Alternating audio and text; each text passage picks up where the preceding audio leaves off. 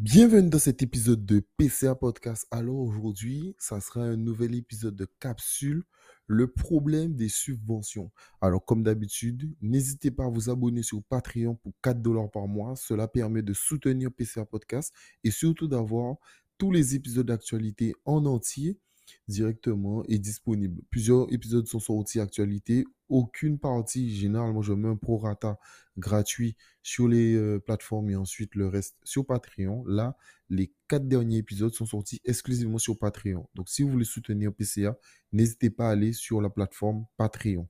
Bonne année à vous quand même, bien sûr, avant de commencer cette capsule. Et puis, on va entrer dans le vif du sujet rapidement. Alors, ce sujet m'a été inspiré euh, par une connaissance, on a eu une conversation par rapport au fait qu'à un moment, il y avait des euh, subventions pour pouvoir, euh, enfin, une demande de l'État pour baisser les billets pour venir aux Antilles, parce que tout le monde trouvait que les billets étaient chers. Et moi, ce que je disais, c'est que j'étais contre le fait que l'État aide au fait de, de, afin que les gens puissent rentrer aux Antilles. Elle comprenait pas, mais ce que je lui expliquais par là, c'est que le problème de ça, c'est que c'est un mauvais cercle parce que cela ne règle pas le problème à la longue durée. Il, va sans cesse perpétuer ce même problème.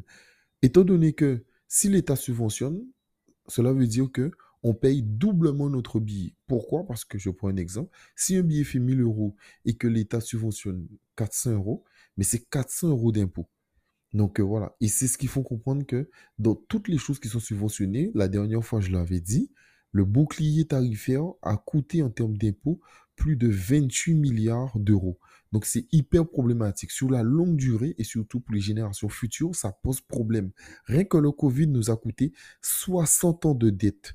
Donc il faut se rendre compte que avec une gestion aussi mauvaise de la France, mais on ne peut aller que vers le fait de couler, en tout cas, que en, tout cas, ça, ne peut pas s'améliorer.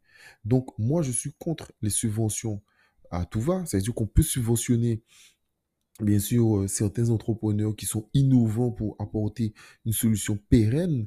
On peut subventionner, comme à l'époque de Pompidou, euh, les EPR, donc les centrales nucléaires, afin d'avoir l'électricité la moins chère du monde. On peut faire ce genre de choses. Mais par contre, simplement subventionner les billets, ce n'est pas forcément une solution.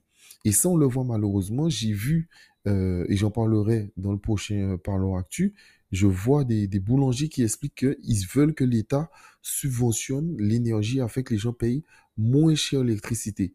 Je le dis et je le répète, l'électricité en, France ne coûte pas cher à être produit. Je crois que ça coûte à peu près 52 euros. Le problème, c'est que le prix de l'électricité est indexé par rapport au prix du gaz. Donc, il coûte hyper cher. Si, dès le moment où il sera désindexé, le prix de l'électricité va chuter en France. Il va chuter parce que la France n'utilise quasiment pas de gaz pour pouvoir ben, se chauffer, en tout cas faire fonctionner euh, le pays. Donc voilà, c'était mon avis sur ça et c'était la petite capsule. Prenez soin de vous.